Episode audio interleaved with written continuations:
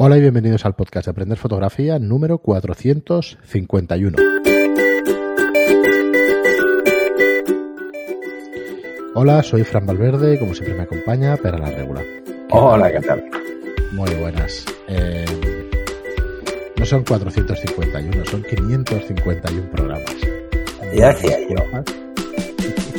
Sí, lo estaba diciendo y digo, bueno, ya la acabo y lo arreglo después, si se puede. Ah, vale, vale. 551 programas. Son un montón. Casi nada. Casi nada, casi nada. Y nada, espera, eh, estabas, eh, seguramente hoy ya tendremos online el, el curso de, de gestión de color en aprenderfotografía.online. Va a quedar una serie, tenemos dos cursos hechos por Pera, uno de teoría de color y otro de gestión de color, que va a ser de lo más completo que exista en, en la web, sin lugar a dudas. Son- Sí, sí, no, yo, estoy, yo estoy hiper convencido, porque por mucho tutorial que haya, sobre gestión del color.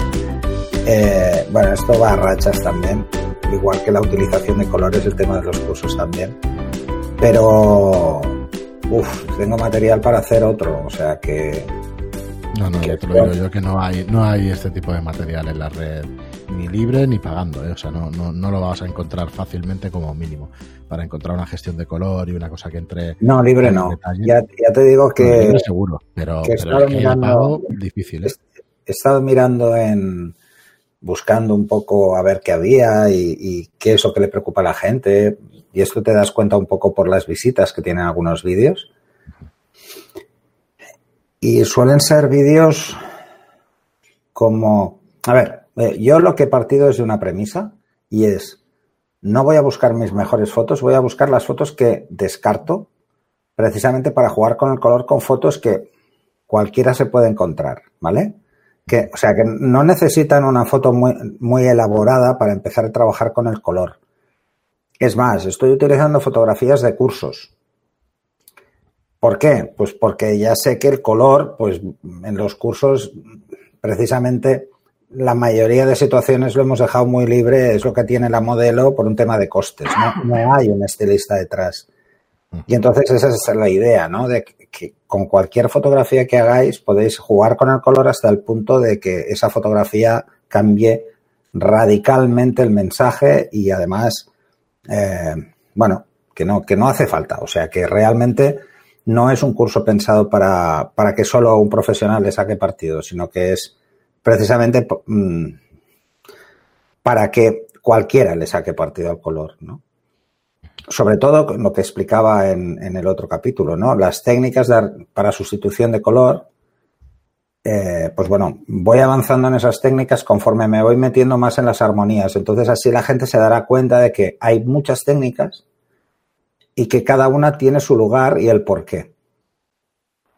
Yo creo que, que una de las cosas que es, he visto explicada muchas veces, pero quizá no, no me acabo de convencer como se explicaba, es el tema de los canales de luminosidad, los canales alfa. Eh, dedico un capítulo entero de 43 minutos a los canales alfa. Canales de luminosidad, de cómo crearlos. Eh, y bueno, doy un, un, una acción de Photoshop para crearlos de forma automática cuando queramos. Que te la, te la tengo que pasar, que no se me olvide, Fran. Ahora la descargaré y la pondré con, con, los originales para que la gente pueda crearlos y pueda entenderlos y entender el por qué, ¿no? Sí, y luego las operaciones, sí. las operaciones que se hacen con los canales, que eso es algo que mucha gente no, no sabe, ¿no? Que podemos coger dos canales de luminosidad y restarlos, o sea, coger la diferencia de ambos canales. O coger la multiplicación de los ambos canales. O sea, hay muchas cosas que podemos hacer. Uh -huh. Y esto, esto no lo he visto explicado. De hecho, que no, es, que no, que ya te digo yo que no lo hay. Es muy curioso porque si te vas a, a Adobe, si te vas a, dices, bueno, ahí habrá información de esto, ¿no? O sea, en, en, Adobe te van a explicar esto. No, no, no, no, no, no, para nada. O sea, te dice que puedes sumar, que puedes, que puedes restar, pero, pero ya está, ¿vale? Pero no, no ves ningún ejemplo, ¿no? Y luego he visto que mucha gente se obsesiona con los canales alfa para hacer selecciones complejas. Bueno, sí, funciona para hacer selecciones complejas, como por ejemplo un árbol, pero, si el fondo no es totalmente limpio, no vas a seleccionar el árbol. O sea, esto es así. Entonces, bueno, yo creo que la gente ya está. Además, una de las cosas que me ha liado también es que eh, antes de ayer Photoshop, bueno, Adobe cambió la versión del Lightroom, de Photoshop, de Camera Raw, de todo. Y las, una de las novedades del Lightroom es precisamente las curvas. Ya son curvas como en Photoshop. Entonces, ¡buah! Esto fue como un shock, ¿no? Y luego el... Mucha gente, o sea, el, yo te diría que el 90% de los vídeos de selección de pelo que hay en YouTube los pueden tirar. Porque, bueno, porque el perfeccionamiento de bordes lo han cambiado todo. O sea, cada vez es más fino, ¿no? Lo que pasa es que mucha gente no sabe, por eso, por eso también lo comento en el de canales, que uno de los principales problemas del pelo no es la selección de cada pelo, es la contaminación del color que tiene el pelo. Si la luz que hay es roja o si la ropa es roja, Está bañado en esa luz, claro. eso se contamina el pelo y entonces no es que lo seleccione mal, es que tiene una dominante y está y esa dominante de contaminación hay que eliminarla y no es fácil. Entonces, yo creo que la gente se complica mucho con el pelo. En, en, el séptimo capítulo, creo, digo, mira, oye, cuando tengas un problema de sustitución de pelo, porque te pasa por la ropa y quieres cambiar el color, pinta pelo, coño, que es más rápido. Claro. Acabarás antes. Muy bien, que pues. Intentando buscar una selección ahí súper fina, pero es que no podrás. Pues todo y pongo esto... un ejemplo eh, perdona, perdona. de cómo crear un pincel de pelo, que es la cosa más tonta que hay. Cómo hacer un pincel de pelo cómo meterlo en Photoshop para que ya lo tengas para siempre y cómo se, cómo se usa. Ya veréis que es, es, muy fácil. O sea, eso para que no os compliquéis la vida. Muy bien, pues nada, eso es lo que encontraréis en el curso de gestión de color en, en la plataforma de aprenderfotografía.online. Y bueno, y hoy vamos a hablar de, un fotógrafo, un fotógrafo y videoasta de publicidad puro y duro. Es un fotógrafo afincado en, Brasil, creo que es europeo, de, un país del este, y que ahora está trabajando en Brasil. Y aquí vemos, si nos veis de YouTube, vemos algo de su trabajo. Eh, y bueno, es, un fotógrafo de publicidad, de moda y publicidad, con clientes tan importantes como Nike, con fotografías como, como, las de Neymar, que veremos aquí en su página web, de las playas de Brasil y, y bueno, un fotógrafo que realmente es lo que venimos diciendo últimamente, ¿no? El fotógrafo que es, eh, jolín, me suena muy mala palabra, pero que es marquetero, que sabe vender, pues realmente tiene, tiene sus webs, eh, tiene sus webs muy preparadas para esto, ¿no? Pues para imágenes impactantes y vender. Fijaos si lo veis desde YouTube, esta fotografía eh, mezclada con vídeo, que en realidad es un vídeo de una de una jinete que está subida sobre un caballo y el, caballo después de una carrera pues tiene, está humeando como si sacara fuego y la verdad es que blanco y negro, impactante y, y muy, muy chula, muy efectista. También, como últimamente vemos muchas imágenes de esta igual, del carnaval de Brasil, se aleja un poco de las grandes, no del, iba a decir de grandes coloridos, y no, precisamente esta foto tiene un montón de color, sino de, de un montón de gente y se va al primerísimo plano de una cara con unas lentillas que es, eh, que es espectacular por chocante. Así que, bueno. Es más, es más chocante ¿eh? que otra cosa. Sí, sí, sí, es más chocante que otra cosa. Esta fotografía es preciosa, de un caballo en movimiento. Pero vamos, preciosa, sabe dónde tocarte la fibra. Y bueno, y luego eh, esta fotografía igual, pues tiene el. Decíamos el otro día de Lifestyle, pues esta fotografía es de. Le fascina el movimiento, sí, está claro, ¿eh? Sí, sí, sí tiene, tiene muchas cosas curiosas. Y luego tiene cosas como esto, que realmente, pues ya sabéis que nosotros no solemos criticar ni nada de eso, pero no, no acabo de entender esta foto. Imagino que va algo por el Amazonas, algo relacionado con la deforestación del Amazonas, pues, los indios, con las tribus, pero bueno, es, es un poquito más raruna. Y si entramos en, en su web, ¿vale? Pues vemos eh, lo mismo que veíamos en el fotógrafo anterior, pues una web muy ordenada. Ahora, disculpadme que no me parece que me cargue, ahora me carga en condiciones. Y vamos viendo todo su trabajo con mezcla de vídeo y de foto y de cosas pues impactantes sobre todo. Vale. No, además es, a ver, es un fotógrafo esloveno que, uh -huh. que vive en Brasil. Y la verdad es que toca muchos palos. ¿eh? Sí. Hace desde retratos muy clásicos a, fotografía como muy experimental y juega mucho con, a ver, por ejemplo, veíamos que el anterior fotógrafo era, el, el anterior programa era como muy aficionado al color saturado. Este no. Este juega con colores que destaquen. O sea, hay, utiliza reglas de, color para destacar un color y el resto los hace como más suaves. Eh, no satura tanto. O sea, hay muy pocas fotos de este, de este señor muy saturadas, salvo detalles muy concretos. Además, le, da peso a colores opuestos, ¿no?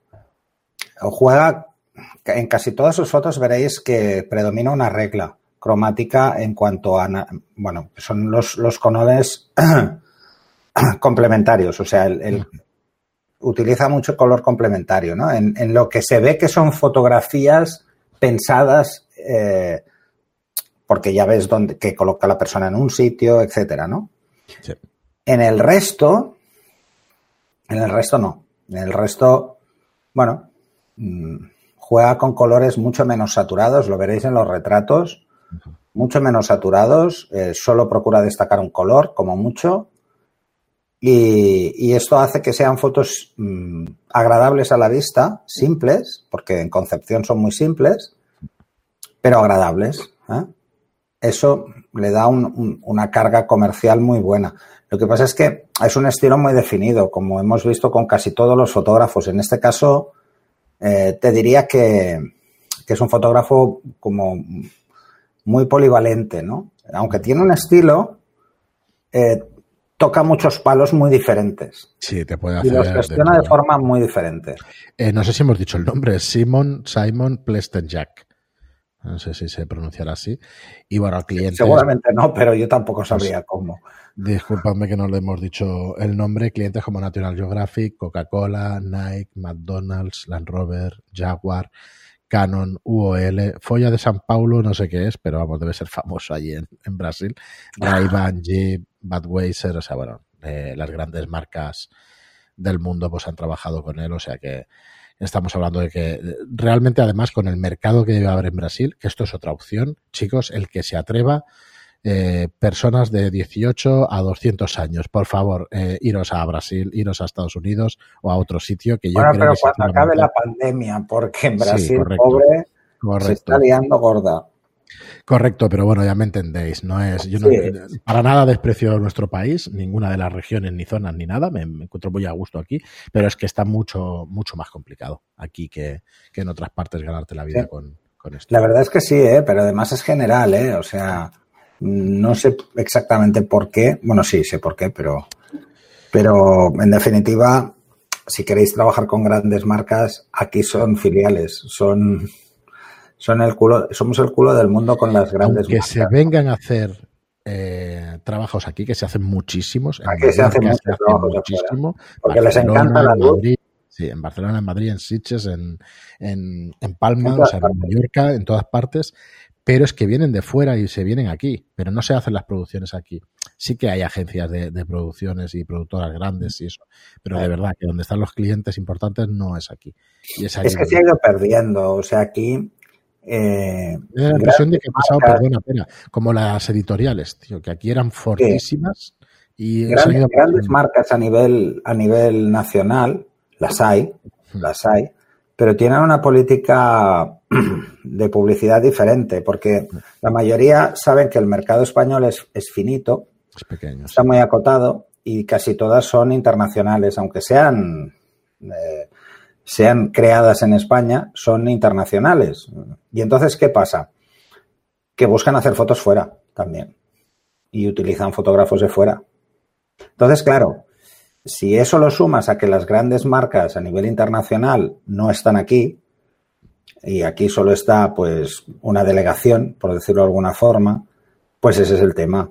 Al final, eh, hay los países en los que realmente la fotografía tiene fuerza es porque aparentemente todo está cerca, aunque no es verdad, y las localizaciones no son las clásicas como, como aquí, ¿no? Y luego también es un tema de respeto, ¿no? Por, los derechos de autor. Yo creo que, en España los hemos ido perdiendo con el tiempo. Entonces, claro, aquí queda muy desprotegido el autor. Aunque los, la, legislación es, está clara y que es la misma prácticamente en todo el mundo, aquí la picaresca supera con mucho al resto de países, ¿no? Entonces, pues, está, complicado, ya os digo. ¿Te das cuenta que, por ejemplo, eh, en, en, yo, por ejemplo, eh, tuve un, trabajo con BMW y básicamente era un trabajo de, asistente porque el fotógrafo venía de Alemania. Los modelos venían de Alemania. Sí, por eso digo que si las producciones se hacen aquí, el trabajo aquí. Claro, se hacen aquí por pues luz, por localización y por otro y por precio. Pero realmente, bueno, por precio en Alemania, por mucho precio que haya, pues, pues si no sale el sol, pues no, pues no lo va a poder hacer. Si no hay playa. Y pues es carísimo traerse al fotógrafo y a los modelos y tal. Sale muy caro, pero con, los alemanes tiene una explicación clara. No estás tan lejos como en Brasil. Podrías hacerlo en Brasil, pero coño, de Alemania a Brasil, pues no es lo mismo. Pero con los alemanes tiene, tiene una. una es, claro el porqué, ¿no? Es un tema de desconfianza. O sea, si no habla su idioma, parece que no. No, no, no, no, no, no. Y esto lo sé por, pues, por Alex, ¿no? Mm. al ser medio alemán, pues eh, bueno, podía hablar con ellos de tú a tú y entonces es como más fácil. Parece todo como que va a ser más fácil, ¿no? Sí, es verdad. Bueno, a la vista está, muchos fotógrafos españoles han triunfado en Estados Unidos. ¿Por qué? Bueno, pues porque tenemos una percepción de la armonía del color por cómo lo vemos aquí, que, en muchos países no funciona no funciona porque no tienen las horas que tenemos aquí de luz. Por ejemplo, en Inglaterra, ¿no? En Inglaterra, para. Eso lo he explicado más de una vez. Exponer en Inglaterra a un fotógrafo español lo tiene mucho más fácil que exponer en España. Por ejemplo, ¿no? Eh, porque sí que les sorprende, de alguna forma, al, al cliente británico, le sorprende la forma que tenemos de ver el color y las fotos impactan más. Y si os fijáis, en casi todos los países donde los fotógrafos llegan a establecerse más suelen ser países donde tienen un clima muy medio durante todo el año.